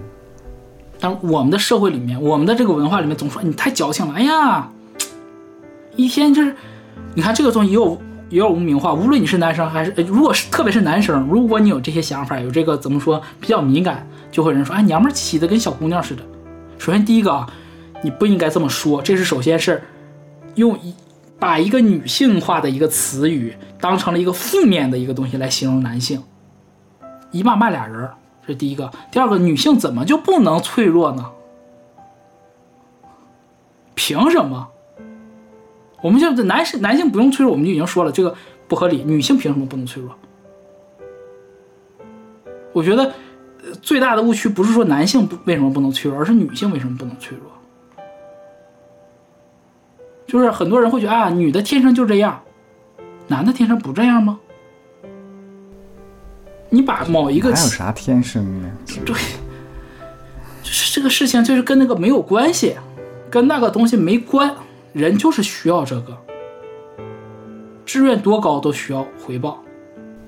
所以到最后他一句：“忘掉没私心，去披星戴戴月，积雪为谁扫？”这个事情，很多人很多人的解释是啥呢？啊，我忘记私心，啊，我就是披星戴月，就起早贪黑的意思啊，为别人去扫雪。是但他很多人的解读都没有这个“梅”字。没啊，确实啊。对，我的我个人的解释是啥呢？当你把志愿托高了之后，啊，高到奉献没有问回报的时候，你甚至就会忘掉，忘掉啥呢？我没有私情，我没有私欲了。那我积披星戴月、起早贪黑的，我为谁辛苦为谁忙啊？我为谁去扫雪？你扫雪这个事儿就变得没有意义了。没有私心，扫雪是没有意义的。所以他在说忘掉没私心之后，去披星再戴月，积雪为谁扫？为谁呀？他已经忘了是谁了。扫雪其实是呼应上一段副歌里面“才留遗恨在雪上”的。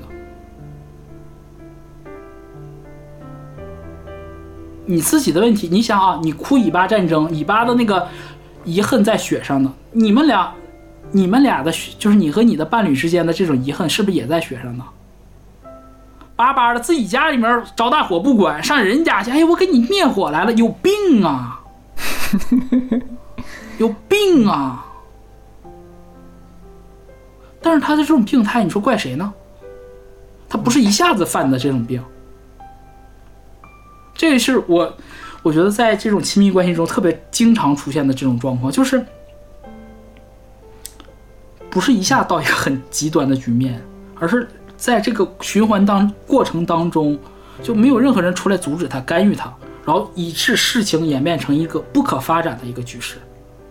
我们看啊，这个第二段副歌，呃，我先我先补一句啊，就是我第三段主歌其实是他面临之前的那些呃怎么说呢，那些那些 confuse 那些困扰的事情，他给他自己提出来的一个不成功的一种解决方案，他觉得。对吧？我只要把志愿托高了之后，哎，我就能解决这件事儿，对不对？哎，我没有私心了。你看他前两那个第一段副歌的那个结尾不是说了吗？不记得你才有奖，对不对？忘那个记得所有世人才会不记得我俩。那我就哎照着这个做，可不可以？对吧？哎，我把我自己弄高了，架上去了，哎，我得到成就了，我再回头再看我原始的起点呢？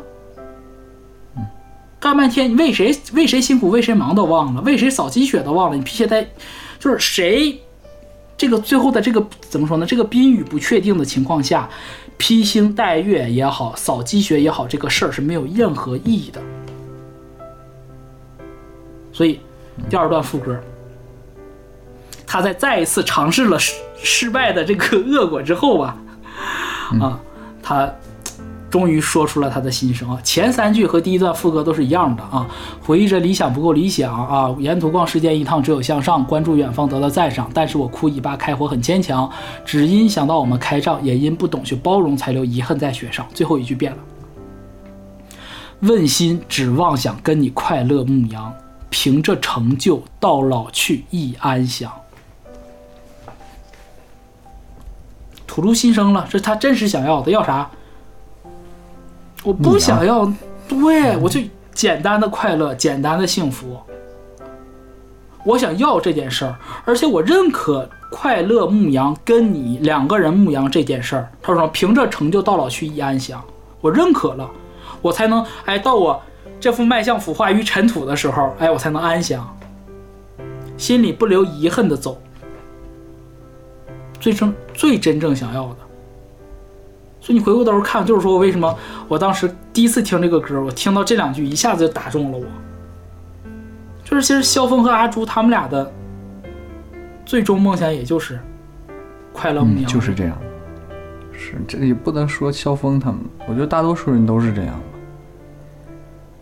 像我们前文说的那奋斗或者是怎么样的，嗯，唉，说要么为名，要么为利，对吧？对。那你名利双收之后，你接下来干嘛呢？是不是？真就是，到最后还是回归了大自然。对，是本能，本能。但为什么很多人做不到这一点呢？就是我们都是说妄想，你看这个“妄想”这两个词用特别好。嗯。把你说你你你奋斗你都不妄想啊！你这个把志愿托高高到奉献没？不问回报，你都不妄想，哎，反而是最简单。跟你快乐牧羊这件事，你要靠妄想。为什么他是说妄想呢？不容易实现，对吧？我我妄想，比如说我妄想，我明天早上起来，突然银行卡里多了五十个亿，这这叫妄想。是。为什么会产生这种妄想呢？这个最后一段副歌给出了答案，而且。与其说是答案，不如说是他抛出了两个人之间，或者说甚至不是两个人，就是我自己，我自己人性当中这种挣扎最核心的这个矛盾本身。啊，读一下这四句：谈谈恋爱也许不算理想，为诺贝尔奖出发先算漂亮，光环无论为谁发亮，但是再不会听到你拍掌，不枉这生需按照谁方向。每一天都有所为，才能无负过晚上。是否花瓣铺得更远便更香？是否不记得恋爱，我便忘记呼吸，早缺氧。一句一句说啊。首先第一句，嗯，谈恋爱也许不算理想，为诺贝尔奖出发先算漂亮，就是才算漂亮。这就是为什么他说他忘，他我跟你问心，只想跟你快乐牧羊这件事是是妄想。因为在世俗的价值观里，认为谈恋爱也许不算理想。这事儿这么小，这怎么能算理想呢？搞对象是理想吗？上清华才叫理想。打游戏能叫理想吗？我喜欢滑轮滑，啊，我喜欢做西餐。甚至到现现在啊，你比如说有些人说，我们我们我们上一期节目已经讲了，我们现在是一个笑贫又笑娼的一个时代啊，是是是是，对吧？啊，我想做一些，比如说我想学景观设计，这能叫理想吗？这不赚钱。我想当医生，这能叫理想吗？又不赚钱。因为你考个公啊，你考个教啊，你进银行啊，不是他自己的，因为他自己本身不够坚定，他只能听外面的，外面说哦这个事儿不叫理想，他就开始怀疑了，彷徨了。我认为我我自己不够好，所以我需要靠一些外界的东西来证实我足够好，来证明我的价值，所以他才说谈恋爱也许不算理想。那什么叫理想呢？为诺贝尔出为诺贝尔奖出发才算漂亮。你要有一个宏大的志愿，要一个伟，你要你要当圣人，死不死？死不死？我想有几个人能拿到诺贝尔奖？你告诉我，今年的诺贝尔奖拿的水不水？自己心里没点逼数吗？就是我，我觉得很多事情，就我我很喜欢呼兰说过的一句话：意义是在做了之后才有的。你说研究两弹一那个两弹一星啊，这些元勋们，人家伟大对吧？志向高远。那能说研究西瓜育种的就不行吗？研究冬小麦的就不行吗？我甚至说的更难听点，送外卖的小哥没有意义吗？跳广场舞的大妈没有意义吗？我自我的意义，我就是乐呵乐呵开心就行了，对不对？还有那种，我说一个，这个我呃，第一次让我觉得这有一些平凡的工作会有意义的啊，就是托管班的那些，嗯、应该叫阿姨或者奶奶们，她家里面可能条件有一些是一般，有一些条件其实挺好的。她为什么这么做呢？我想发挥点余热，我也喜欢小孩儿。哎，正好你们双这个爸爸妈妈中午都上班，的双职工，对吧？没有时间管孩子，哎，弄到我这儿，哎，我弄一个这个这个这个怎么说啊叫小饭桌，哎，给这个孩子们做点饭，小饭桌，小饭桌，对吧？弄个小饭桌，哎，吃点东西，叫不叫意义？叫不叫意义？我们生育率都这么低了，这种东西太他妈有意义了，好吗？是你不能说拿一个特别崇高的事情，好来说哦，这个小的东西没有意义，你没有办法这么比，因为你是人。人就是说什么？我们需要很宏大的，我们需要群体生活，我们也需要个体生活，需要很高屋建瓴的一些事情，也需要很日常琐事的一些事情。就是，没意义，有有没有可能，我们很多生活中的所谓的这种，你想要任何事情都要找一个很高大上的意义，这件事儿本身就是无意义的，本身就是因为你是一个没有意义的人，本身因为说这种话的人，然后提出这种所谓的这种价值审判的人，他就是空虚的，嗯。他一事无成，他能做的就是我评点你，电脑一开，对吧？账马甲一披，世界我有。啊 键盘一扛，嗯，啊，正常一点，朋友们，正常一点。第二句说的才是人话，这首歌副副歌，光环无论为谁发亮，但是再不会听到你拍掌，什么意思？就是，即便，即便我们按照所谓的 这些人啊，啊某一部分某一小撮坏人的这个说法啊，你有一个很崇高的理想，你有一个你做的这个事儿是极有意义的一件事儿，而且这件事儿你做成了，你光环都发亮了。你看，很好玩的点是，光环无论为谁发亮。其实对对于一个缺乏意义的人来讲，他做这件事儿对谁有意义不是那么重要，而真的是只要这事儿意义足够大，足够大是干嘛呢？是给原本他亲密关系当中的那个人看的，因为他自己他自己的这个意义，他自己的真实愿望就是，我和我的另一半，我和我的亲密关系，对吧？和我的朋友也好，爸妈也好，兄弟姐妹也好，跟谁都好，我要和他快乐牧羊。嗯，那个人才是我最重要的。那所以我，我的最终目标是干，我光环就算发亮了，我是希望这个光环能被你看到。就是，我举个例子啊，假如说我是个烟烟火设计师啊，我设计一个特别厉害的大呲花，每天晚上在迪士尼放。我设计这个花是为了谁？啊，为了为了为了我的伴侣，为我另一半。哎，但我俩没在一起，分开了，上哪看去？所以就是，但是再不会听到你拍掌，就是你看不到了。我做的这么好，我是为了你才做的这些事儿，但是得不到你的赞赏，我做这些事儿就没有意义，我心里是落寞的，光环再亮我也落寞，我是空虚，我得不到满足。第三句又不是人话了。啊，这些 确实不是人话，因为他第三句，你看他说了他的落寞的同时，他又说了一句外界强加给他的这样一种这种扭曲的价值观，啥呢？哎，不枉这生，需按照谁方向，每一天都有所为，才能无负过晚上。我这一辈子呀，啊，没有白过，为啥呢？因为我我是按照某一个人给我确定的方向在走的。我每一天晚上，我你你今天博学了吗？逐日三省吾身，对吧？啊妈，我今天我比昨天更优秀了吗？啊，每一天我得做点什么？这个事情，我觉得就是我我不知道其他国家人是不是这样，但我们我们这个文化，可能甚至都不仅仅是中国人，我觉得东北亚都是这样子的。说中国人、日本人、韩国人都是这样的，就是我们对娱乐、我们对休闲是一种负罪感。无论你怎么说啊，你就你感觉哎呀，我玩一会儿就歇一会儿，你心理上总会说哎呀，玩这么长时间了，是不是不好啊？难道我们的人生意义只有向上吗？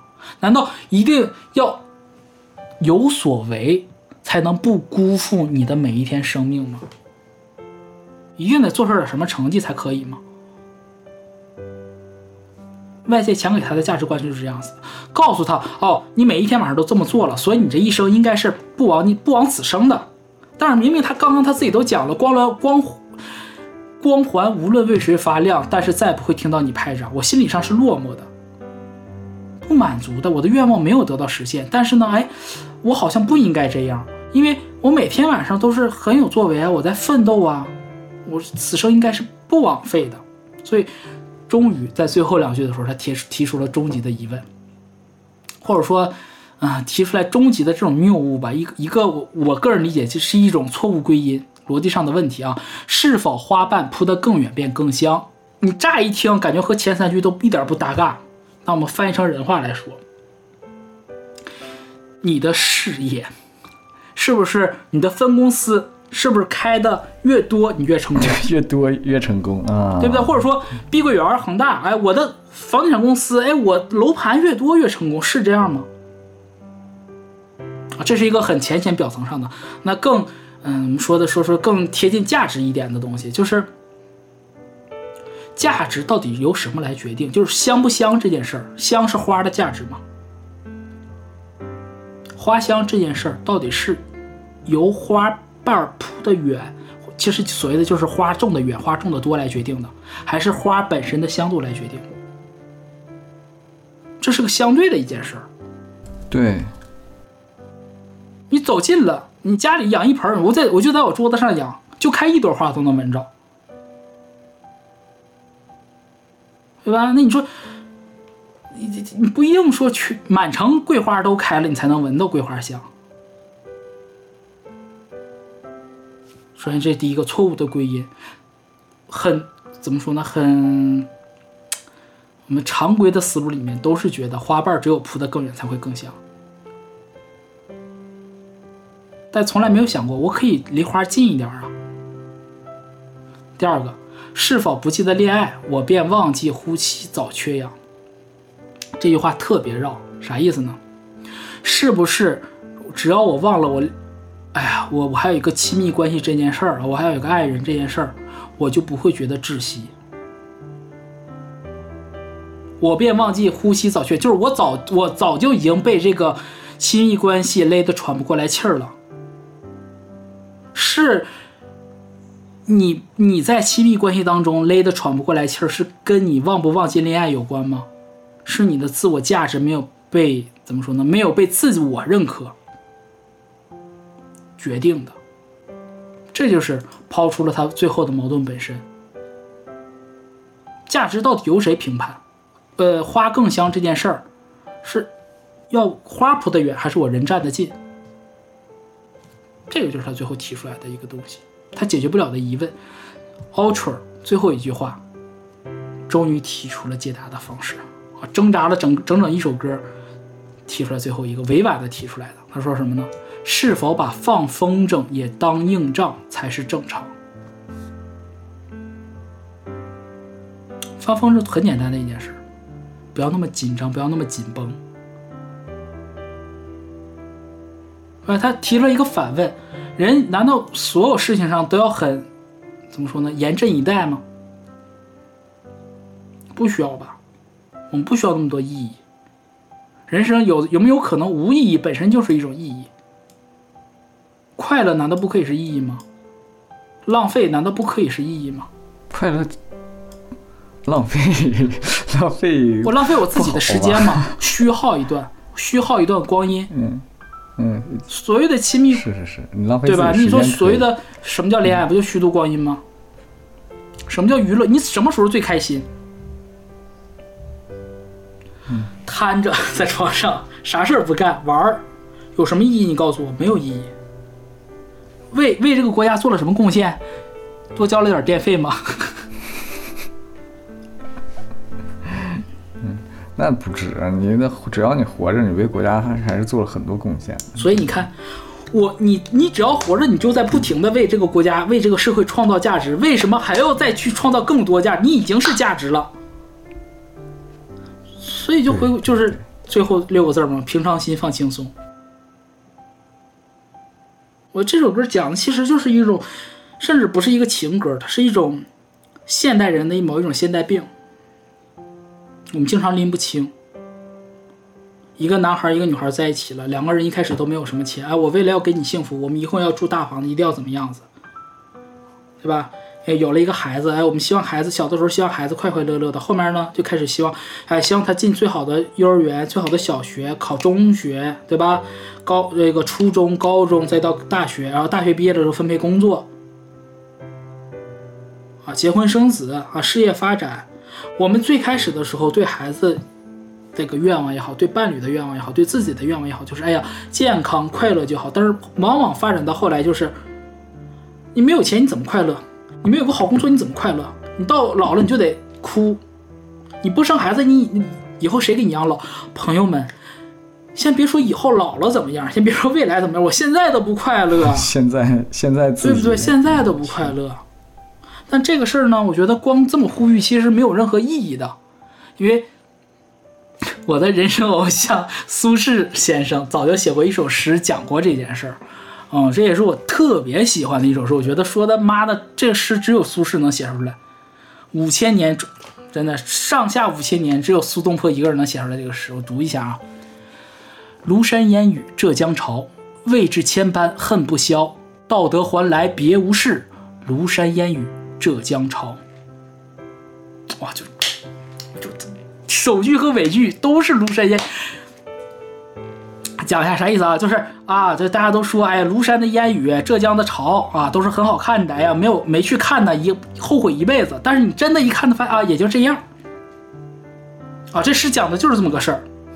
不对，不过如此，对，就就是高老师说这话，不过如此。生活不就这样但？可怕的点是，很多人都觉得我说出来“不过如此”这四个字，一定得是我真的去看了庐山烟雨和浙江潮，我才能说出来。但其实不是的。你你可以通过，你像比如说说苏轼是通过看庐山烟雨浙江潮这件事儿，他得出了“不过如此”这四个字儿的道理。那就说说明什么？我们不一定一定你要怎么说呢？你你不一定你你去做你违法犯罪的事儿，你才知道那是错的。啊，我们都说哎哎，别破别摸高压电呐，能把人电死。啊，别摸别别别人别走到那个火堆里啊，容易把你烧死。得出来这个经验的人，也不是本人真的被火烧死了吧？哦，被火燎一下就知道了，嗯，就是这么简单。或者说，其实这里边是这样的。你刚刚举的例子，大概就会有人杠说你这些都是负面的，对吧？就是你体验的这些东西对自己有伤害的嗯啊。有的人其实体验东西，比如说，啊，我就不想要钱啊，人说了，你也没有什么钱，嗯对吧？你有钱了，你肯定就高兴了，你肯定是喜欢钱的。那这里边一个比较大的问题就是，大家愿意去否定别人，就是你的想法，我我就是不认可。但其实他如果说，他就说啊，我那个啥，我没钱，我不喜欢钱，哪怕我有钱了，他嗯改了，他说，哎呀，哎没毛病。钱还真好，还是有钱好，没毛病。这时其实阿兰经常提这个事情，这是他的个人自由，就是你不可以说他现在此时此刻不能觉得有钱不好，那凭什么呀？他就是这么想的呀。那不一定非得等到他有钱了，他才有对，这资格说。个这个再举一个不是特别恰当的例子啊，你小你小学的时候还不会搞对象，啊，我以后我以后怎么怎么样，呃，不，对吧？哎，对，前就就就是前两天刚好看到一个微博，就是那小孩说说我长大不会结婚，说为什么？说两个人亲亲太恶心了。一小一小女孩说嗯太恶心了，两个人亲亲，对不对？你长大了有可能是不是？那你说这玩意儿，这那个时他此时此刻他就是这么想的，那为什么你对待一个孩子说，哎呀？哎，你长大了嗯你就明白了，对吧？你到时候再试试。那你说，万一他长大了，他性冷淡，他就还是觉得恶心，那有毛病吗？还还有一种，没毛病还有一种啊那个？那个朋友们就有一些在在校的朋友们说啊，我以后碰到这种老板、这种傻逼傻逼同事，我一定干死他。真正出社会之后就没有干死，我就忍了，我就就当个鹌鹑了。有毛病吗？没毛病啊。人是变化的，人是流动的。我小的时候语文不好，我长大语文就不能好吗？我小的时候不喜欢书，我长大了我就不能爱看科普吗？太可以了。嗯，不是按你那个说法，那那蔡依林一辈子都不会跳舞啊。容祖儿一辈子，算了，都都 都都咋黑了？黑粉儿我都不能乱讲。对，让我说说张轩好了，那一辈子都那么黑吗？都都从都从泰国来的吗？不一定啊，还还还还是黑，还是可以黑。靠粉，可以靠医美啊，难道不行吗？对不对？那你小的时候喜欢非主流，我长大审美就变了，难道不可以吗？太可以了！我觉得最重要的一件事是什么呢？就是，呃，一方面自己要给自己更多的肯定，要相信自己。我觉得相信自己不是说相信我是一个好的人，是相信我这样做没问题。你不一定要成为一个好的人，不一定说要为诺贝尔奖出发先算漂亮。自得其乐，首先第一个，然后第二个就才是你有了自我之后，你才能去抵抗这个世界。然后紧接着就是希望我们都就是过好自己的，不要老去榨着别人，而且不要老双标啊！他怎么不这样？他怎么不那？你那样了吗？你这样了吗？你要啥啥都做得好，你还有上有时间去榨着别人吗？我在网上没见过说谁的，就是真的自己哎呀功成名就了，哎不叫功成名就吧，就是啊我一堆一大堆的事儿，就怎么说呢？我我世俗意义上的成功啊，世俗意义上成功的这些人，没见过有几个在网上叭叭叭叭说这个不好，说那个不好啊，你应该这样，你应该那样，给别人当人生导师。他有一大堆自己的事儿要忙，他没有时间来评判你。他不是你的老师，他没有，他没有必要来受这个气。说了半天，好像我们就跟这个综艺节目相关性没有已经没那么大了，是吧？但其实这个，我觉得这个这个真的是呃很多，就是这个节目里面最大家会有这么多矛盾的一个根本原因就是在这儿了。你要认可你自己，你先认可你自己，然后想明白你自己要的到底是啥。你不能说我既要又要，其，哎，这我我们我硬熬一下，熬回这个综艺啊，熬回这个综艺。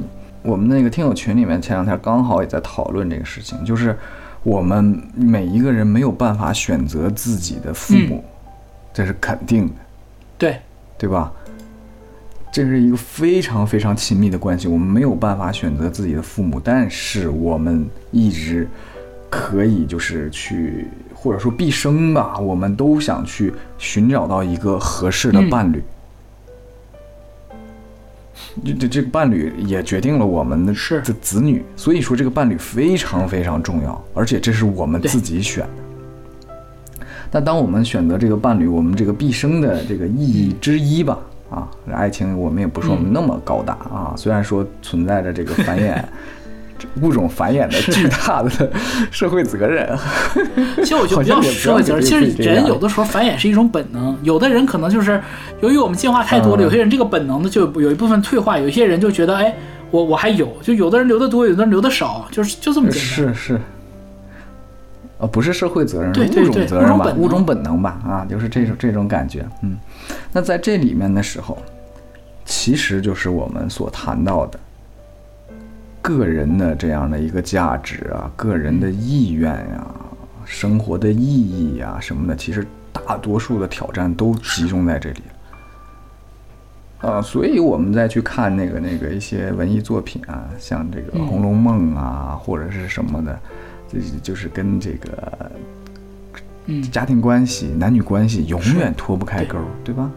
因为他他因为这就是这就是这个，我个人觉得，甚至是你说的严重一点，这就是这个社会、这个世界、最大的这个人类最本真的，嗯，最大的事儿，最大最大的事儿。那所以，嗯，《披星戴月》这首歌里谈到的，无论是睡房的一半，还是说中亚的战火。它归根究底还是这个事儿，还是再见爱人这个事儿。只不过你放的多大，放的多小罢了，对吧？那你再说的远一点啊，就是又回归到自身了。你披星戴月，你求的是啥呀？你求的就是个人的自我吧。就像我们在节目里，我和阿兰都分享的各自的讨好型人格，或者是。如何如何的？我我真的我实实在在说，我马上三十五岁了，我还是没找到自己，这太难了。我也我也不知道，如果是从小的时候是一个幸福的这样的一个成长的话，会不会他就能坚持自我了？他就觉得我活得挺通透的。反正我不通透，我还在。我觉得也不是问题，我觉得体就是有不同的体验，就相当于游览路线不同，大家看的风景不一样。是是是，确实就是也没必要和别人去两相比较，做就就对，就是咋说呢？就就是前些年网上舆论是逼婚，现在呢，现在都是劝离，对吧？以前对吧催生，现在就说哎呀不生孩子，就是不要管网上怎么讲，就是你自己到底是，你也不要去说哎我这么做是不是不好？我这么做是不是不进步？我这么做是不是封建了？我是怎么样？就是不需要有任何的，就是我开不开心。我当下，举举个例子，假如说我当下我做这件事我开心，那我就当下的我就围绕这个准则先去做。你在让自己开心的过程当中，你才能慢慢找到自我的价值，而不是你的价值不是建立在自我否定上才建立的。我我经常我在之前的时候吧，经常被人说的一个点就是说我不够酷，说我不够有性格，不够特别。不够酷就是一种性格，因为我觉得我本身，我后来我想明白一件事儿，我觉得我不追求酷这件事儿本身就酷死了，只是你不认可而已。嗯，对。就我认为这我我很多事情我就觉得这个好我就去做，我觉得那个不好我就不去做。我不会觉得任何比如说什么东北话和广东歌不能合在一起，这个和那个不能合在一起，没有。我可能我觉得可能跟受家庭影响，然后也可能跟我学的本身专业有关系。我我我父亲做的就是属于那种非常交叉的一个一个一个事情，然后我们自己本身，我跟高老师我们学的专业也是个交叉学科，我们这个学科建建科可能才一百年还是一百年不到，才一百来年可能是不到两百年的一个专业，所以对于对于我们来讲，没有什么是一个不可能的事儿，就他以前还没有空调呢，你现在不也个个夏天都吹吗？以前还没有暖气呢，你现在咋没冻死呢？那不就这么回事儿吗？这这不就变成了啊？现在这个现在大学生宿舍里面装个空调啊？你们这现在骄奢淫逸，现在的学生，我们以前都热着，那是因为你没有条件，有条件你不弄吗？对不对？你不你你现在啊？以前我们不这样，老祖宗可不这样，可不咋的，老祖宗活不到你说这话的时候，所以就没有这些说法。就是我觉得就不要给自己设限，就是你你有一些时刻，你比如说，哎，我就是个俗人。啊，我就是个很普通的东北人，我就爱看赵本山，我就喜欢看范伟，那我就接受我这一点。那有一刻有一些，哎，我 emo 了，哎，我就喜欢听听蓝一帮，哎，我也爱听民歌，可不可以？可以，太可以了，可以，可以自洽。我甚至可以，同时我觉得，哎，在我的精神某一个层面里面，我觉得可能这个民歌是和赵本山是相通的，这都可以，为啥不可以？我的理解就是这样子，你理解不了，说明你没到。对，对，所以你你的价值你自己决定，你自己先自洽，你先自洽，然后我再是寻求和外界的这种接触。OK 嘛，这期这期确实发散有点多啊。你要说最后我们去给它归因一下啊，给它做个总结，也总结不出来了啊。然后大家如果听到这儿的听友们，希望忘了忘了，不不不，稍等稍等，咱这题目里面这个叫叫这个披星戴月这个过河的马，这个这个点还没说呢，这个包袱还没抖呢，对吧？我我们最后我再提一下，我们这个标题为什么叫过河的马？其实我们小的时候都读过这个儿童文学嘛，叫。对，小马过河，小马过河，这个也是我们建国之后一个这个好像是个中学教师写的这样一个故事。小马有的时候那个这个就再重复一下这个故事，让小马过河去 驮啥东西，老马 让小马过河驮个啥东西，还求点啥，然后呢，他没过过河。嗯，不是，这他就他就是那个让他去拉第一次拉的盐，走过去之后。变轻了。咱俩看的不是一个故事。他就说不是不是这个。你你那你那是啥呀？小马故事就是那个他问老黄牛这个水到哪儿，然后问小松鼠水到哪儿。啊。还问这个。啊啊啊！那不是我说那小马故事啊。我我我查了，这个这个是应该是那个就是小马过河这个文章是讲的是这个。你你你说那个你说那个我也听过。对对对，课本里。你高老师先讲一下你那个，然后我再说。对我这个就是他那个，他他拉了也驮了驮了两袋子盐，然后他从水走不融化了嘛，就变轻了。然后他就说哇，那原来过河这么走完之后东西能变轻。然后他第二次拉的是稻草，他就把自己压死。你这是个黑，你这肯定不是我们这个新中国对。呃，这是这个叫啥？就不要犯经验主义错误，你知道吗？就是我觉得过河这件事儿。咋说呢？马过河这件事儿，其实过河本身没有什么意义。过河本身这事儿没有意义，你不要，你先把你那个说了，要大家说乱。我那我的那个例，我的那个故事就不是讲嘛，就是他他就说啊，你要自己亲身去尝试，对吧？因为你这个，对，他就问了一些小对长颈鹿说到我脚脖子，你又说不一样。对，长颈鹿说到我脚脖子，你又说到我脖子。然后那个小松鼠说：“我就直接淹了。”这个小马就不知道我我该我到底走不走？他一走发现啊挺浅，没啥事儿啊。人就说说啊，你很多事情你要自我去验证。但我觉得呢，很重要的一点是在哪儿呢？就是你过河这件事儿，你不要把它太当成一个事儿。过河过河不是意义。这这个课文最开始故事最开始讲的是啥？你要过河拉东西，那个才是你要做的。所以你披星戴月，披星戴月的重点是啥呢？是为谁？嗯，对，这个是我觉得是我为什么要叫这个题目是在这儿，说你可以披星戴月，你可以是马，你也可以过河，但不要忘了你的目的地在哪儿。所以过的河，无论是过的河过得好还是不好，那马也过去了，牛也过去了，长颈鹿也过去了，就这么回事。反正，反正除了刚才阿兰所说的不要忘记目的地之外呢，还希望各位祝福各位披星戴月的朋友们是快乐的。嗯啊。那本期就是这样我们下期再见拜拜。